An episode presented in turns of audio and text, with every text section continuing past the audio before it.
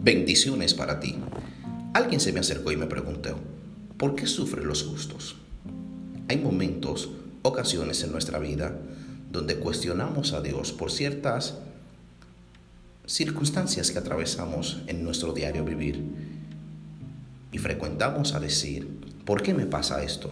La Biblia establece, Mateo capítulo 5, bienaventurados los que tienen hambre y sed de justicia, porque ellos serán saciados. La leve tribulación o momento de angustias que estás atravesando no se asemejan a la gloria venidera que el Señor derramará sobre tu vida. Ten paz, confía, que tu sufrimiento no se asemejan a la bendición que Dios traerá para ti y todos los tuyos. Dios te bendiga. Avanza.